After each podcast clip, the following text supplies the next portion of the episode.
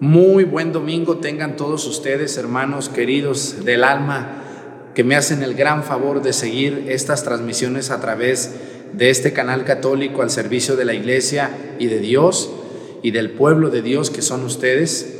Soy el señor cura José Arturo López Cornejo, les saludo desde una comunidad perteneciente a mi parroquia llamada Topiltepec, la iglesia dedicada a Nuestra Señora del Rosario. Me da y me motiva muchísimo el saber que con estas homilías llegamos a 50 mil personas o a 100 mil a veces o más. Gracias a Dios, gracias a ustedes por recomendarme con otras personas, gracias a ustedes por demostrarme que lo que hago vale la pena, gracias a Dios por darme salud y fortaleza para estar en medio de su pueblo como su ministro y también gracias de todo corazón a ustedes que comparten y que le dan me gusta a estas transmisiones. Es un esfuerzo compartido el que yo hago y, un equipo de trabajo que tengo muy bueno de laicos atrás de mí trabajando para que estos videos lleguen de la mejor manera hasta sus hogares, sus televisiones, sus pantallas, sus celulares, sus tabletas o por Spotify, donde ustedes me hagan el favor de seguir estas transmisiones. Estamos hoy celebrando el tercer domingo del Adviento, el domingo llamado Gaudete o el domingo llamado de la alegría. Gaudete que se traduce de la alegría, de alegre. Este domingo tiene una connotación muy importante, muy importante que ustedes van a ver en su parroquia. Todos ustedes van a ir a su parroquia y se van a encontrar con la corona de Adviento, la cual ya explicamos por qué los colores y si no, se, si no la vieron, pues ahí hay un programa que les serviría mucho aquí en YouTube que se llama La Corona del Adviento. Ojalá la puedan ver, ese, ese tema me va a ayudar mucho para que no sea tan repetitivo este tema. Ustedes van a llegar a su parroquia, van a encontrar la corona, claro, en sus parroquias las coronas son muy grandes, hay más dinero, hay más todo, aquí pues somos más pobretones, entonces nuestras coronas son sencillas. La corona del Adviento se compone de cinco velas, tres moradas, una rosa y una blanca. Ya encendimos dos, aquí vemos la primera vela del domingo del Adviento, la segunda vela del domingo del Adviento que ya encendimos el domingo pasado, domingo primero de diciembre, domingo 8 de diciembre y hoy, domingo 15 de diciembre, ustedes van a ver que en su parroquia su párroco o alguna persona de su parroquia va a encender la vela rosa, que es la vela de la alegría. Otra cosa que se les va a hacer muy rara es ver al Padre vestido de rosa. En la mayoría de las parroquias o en todas debería de haber un ornamento rosa. El ornamento rosa se utiliza solo dos domingos al año, el domingo tercero del Adviento y en la cuaresma también un domingo. Solo dos veces al año, pero debe de existir el color rosa. Si en su parroquia no hay ornamento rosa, el padre va a salir de morado, que se le recomienda que se vista de rosa. Ojalá ustedes puedan donar el ornamento a su parroquia si es que no lo tienen de color rosa, un rosa elegante, digno, no brilloso que parezca una cosa muy fea, muy elegante, muy bajito el rosa, pero muy bello. El rosa es el rosa, es el color de la alegría. Cuando vemos el color rosita, todo mundo se sonríe, todo mundo se alegra porque el color rosa alegra las motivaciones de las personas. Vamos a escuchar el Evangelio que vamos a escuchar este domingo en sus parroquias. El Señor esté con ustedes y con tu espíritu. Lectura del Santo Evangelio según San Mateo.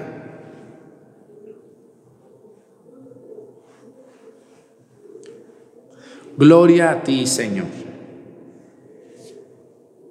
En aquel tiempo, Juan se encontraba en la cárcel y habiendo oído hablar de las obras de Cristo, le mandó preguntar por medio de dos discípulos.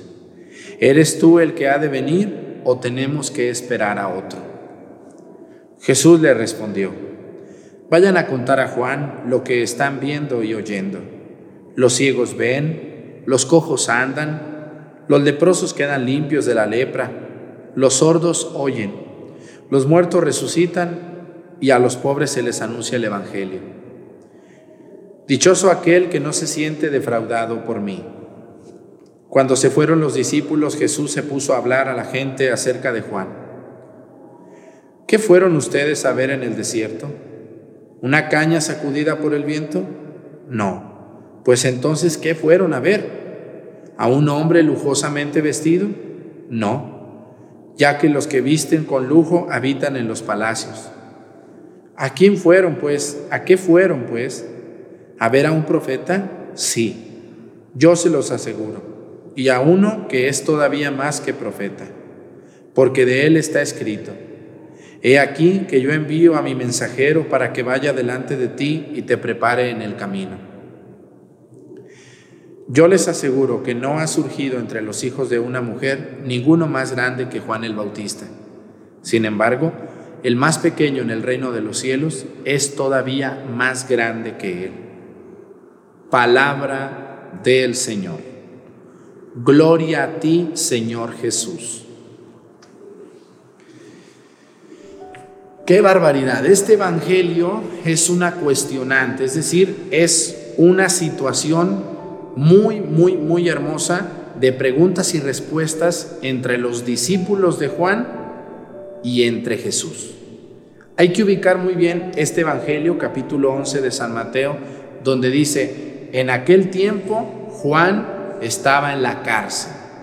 Hay que recordar muy bien que Herodes había metido a San Juan Bautista en la cárcel. ¿Por qué lo había metido? Bueno, algunos creen que porque San Juan alebrestaba a la gente hacia en contra del reino o en contra del rey o en contra de Roma. Otros creen que no sino que Herodes había sido denunciado de estar viviendo con la esposa de su propio hermano. Entonces Juan era el único que se atrevía a decirle la verdad al rey. Y realmente casi nadie se atreve hasta el día de hoy. Si ustedes se fijan, las personas muy poderosas siempre se rodean de muchos barberos, aduladores, que siempre les dicen que hagan lo que hagan, está bien lo que hagan cosa que no es verdad ni es sana, pero que sucede y desde entonces sucedía. El único que tuvo el valor y el atrevimiento de decir, te está prohibido o no te está permitido tener por esposa a la mujer de tu hermano fue Juan el Bautista. Entonces Juan el Bautista está en la cárcel, pero hasta cierto punto Herodes le tenía miedo porque la gente lo quería mucho, entonces le tenía ciertas consideraciones y tan consideraciones le tenía que le permitía tener contacto con sus discípulos o con personas que lo iban a ver a la cárcel. Dice que en aquel tiempo fueron a visitarlo a Juan y le dijeron y les mandó preguntar por medio de sus discípulos a Jesús. Le mandó una pregunta a Juan a Jesús, que es su primo. Seguramente Juan sabía que su primo tenía algo que ver o tenía algo muy importante que hacer, pero Juan quería estar seguro, seguro de lo que estaba anunciando. Dice, ¿Eres tú el que ha de venir o tenemos que esperar a otro? A ver, Jesús. Fueron los discípulos de Juan y le dijeron, dice nuestro maestro Juan que si tú eres el Mesías o tenemos que esperar a otro. ¿Qué va a hacer nuestro Señor Jesucristo? No va a decir soy yo. Jesús es un hombre que tiene muchísima humildad, que está bien ubicado en lo que hace y le va a decir a los discípulos de Juan. No les va a decir, díganle que qué le interesa, díganle que sí, que soy yo. No, díganle que luego les aviso. No. Jesús va a responder como siempre, de una manera muy sabia, muy importante. Algo a mí me, me da mucha, mucha sorpresa ver las respuestas de nuestro Señor Jesucristo. Va a responder y va a decir, los cojos andan, los ciegos ven, los leprosos quedan curados de la lepra, los sordos oyen y a los pobres se les anuncia el Evangelio. Va a ser, bueno, y también va a decir, y los muertos resucitan. Seis afirmaciones positivas en contra de la debilidad humana que todo ser humano tenemos por el hecho de ser hombres o mujeres. Todo mundo podemos quedar cojos, todo mundo nos puede dar una enfermedad incurable como era la lepra en aquel tiempo, todo mundo podemos quedar ciegos, todo mundo podemos estar podemos morir, todo mundo podemos quedar mudos y sin embargo Dios levanta la dignidad del hombre y lo convierte en un verdadero ser humano sano, cuerdo y sobre todo alegre por la predicación del evangelio. Entonces, fíjense lo que dice el evangelio. Nuestro Señor Jesucristo dice, vayan a contar a, Jesús, a Juan lo que están viendo y oyendo. O sea, no le está diciendo, no le está diciendo, sí soy yo, no, más bien vayan a ver, dice, escuchen lo que la gente dice, oigan y vean los acontecimientos. Nuestro Señor Jesucristo tiene muchas, muchas connotaciones con lo verdadero, con lo que se puede probar, con lo que se puede ver, con lo que se puede oír. Y así es.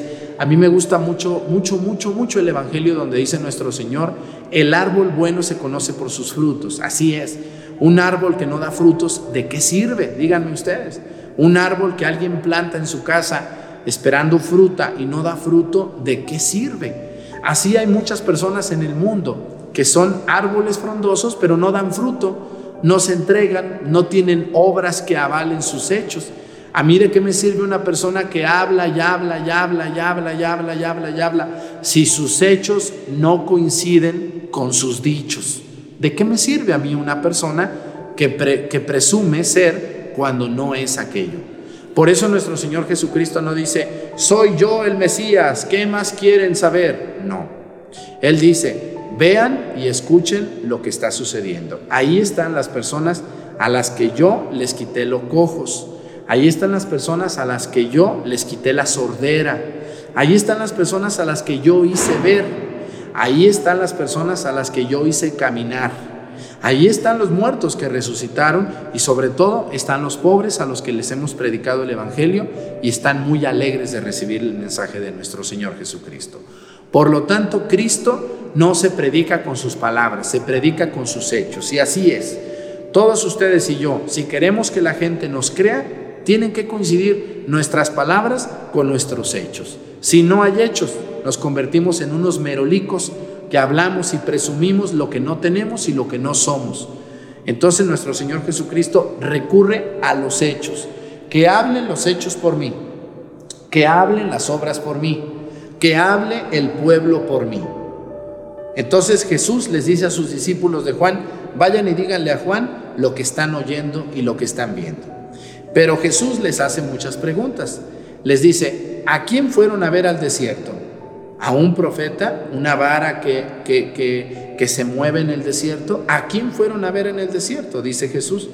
Y le dijeron, les dijeron, vieron a una, miren, vamos a ver las preguntas porque son un poco, así como para tenerlas de memoria, están complicadas. Dice, ¿fueron a ver a un hombre lujosamente vestido? Dice, no, dicen ellos, no. ¿Fueron a ver en el desierto una caña sacudida por el viento? No, tampoco, dice. Entonces, ¿a quién fueron a ver? Dice, ¿fueron a ver a un profeta? Dice, sí, dice Jesús. Esta es afirmación de Jesús, ¿eh? ¿Fueron a ver un profeta? Sí.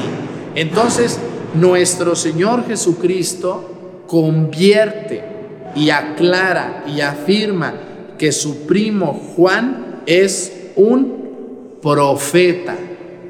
¿Y quién es un profeta, Padre? Un profeta es aquel hombre o mujer que anuncia algo relacionado con Dios y también un profeta es aquel hombre o mujer que denuncia algo en contra de la vivencia de los mandatos de Dios.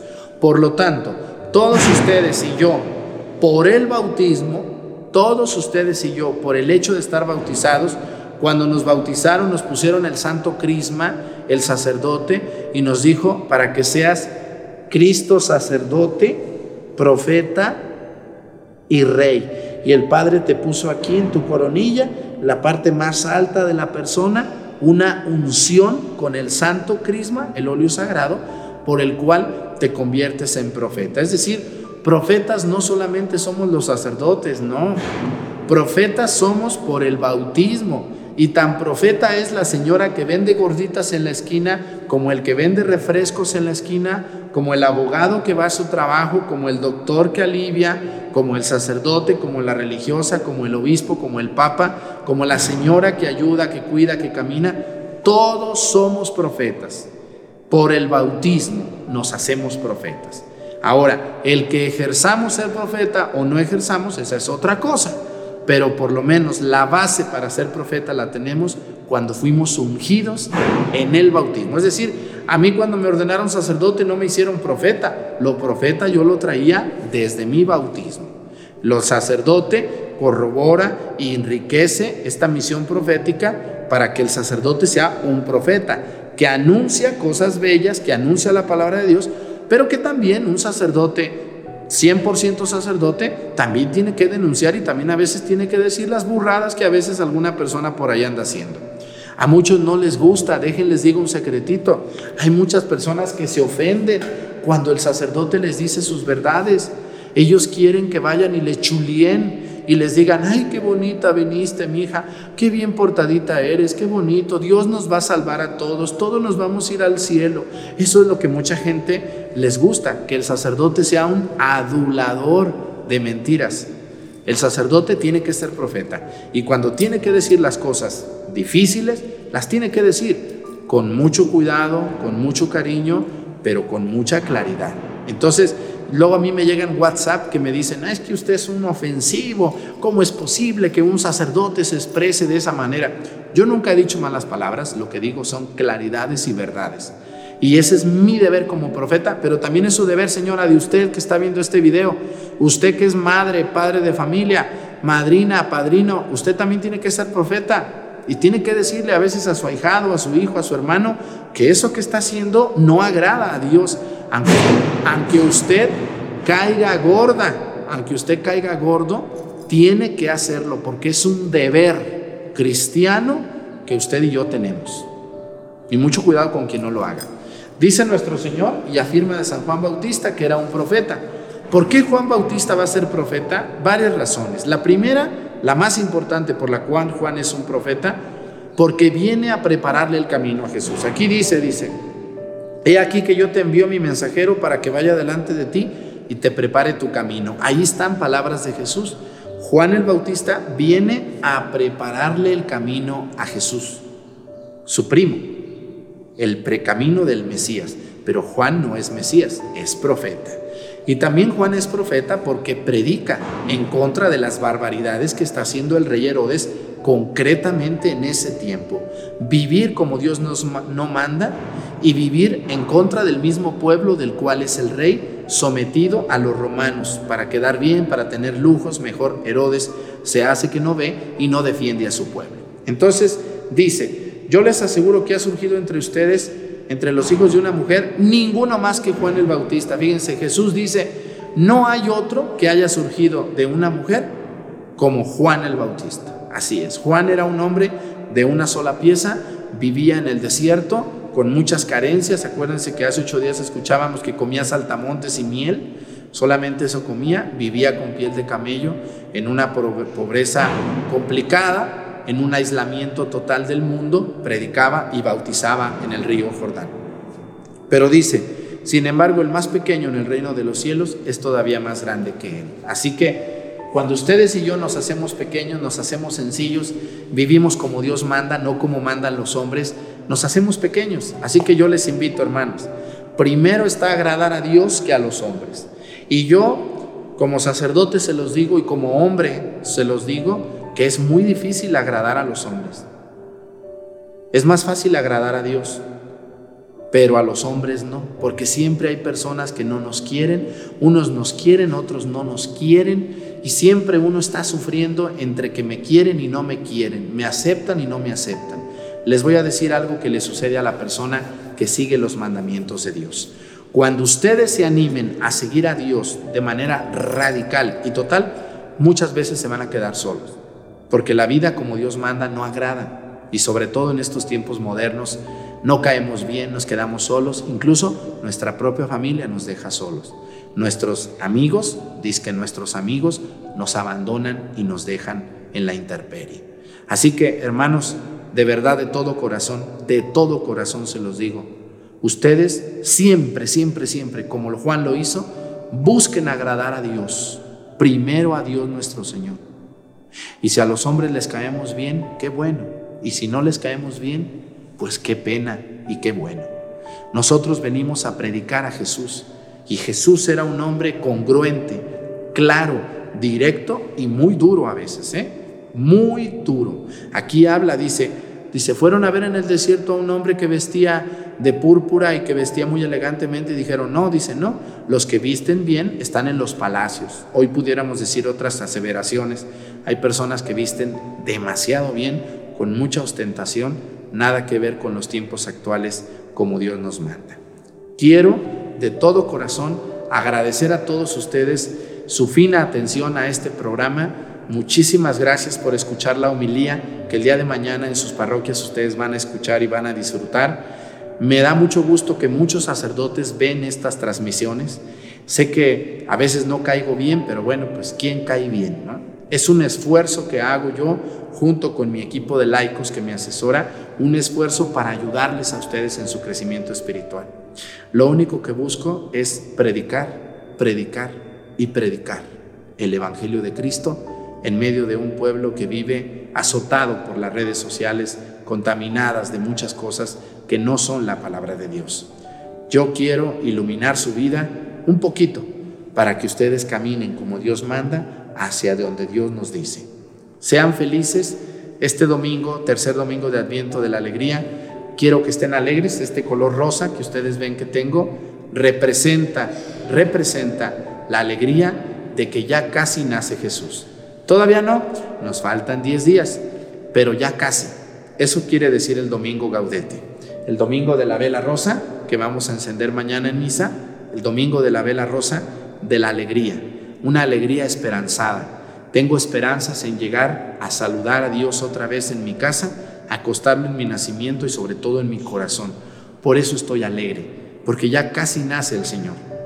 Mañana empiezan las ferias mayores, 16 de diciembre, para que estén muy al pendiente de las posadas navideñas hermosas, que las vivan como Dios manda. Y me dio muchísimo gusto haber estado con ustedes. Aquí nos estaremos viendo en YouTube, ya casi llegamos a 150 mil suscriptores, para gloria de Dios. Quiere decir que vamos por buen camino. Muchos no se han suscrito, ojalá que me hagan el favor de suscribirse, pero muchos sí. Muchas gracias hermanos de todo corazón por compartir esta homilía con sus grupos parroquiales. Sé que muchos de ustedes ven la homilía en grupo. Gracias. Gracias a los que se las muestran a una abuelita, a un abuelito enfermo, a una persona que vive en soledad, a una persona que no tiene acceso a internet, pero sus nietos muy sabios le explican a su abuelita y a su abuelo. Que Dios me los bendiga y que el Señor Todopoderoso nos bendiga en el nombre del Padre y del Hijo y del Espíritu Santo. Amén. Muchísimas gracias.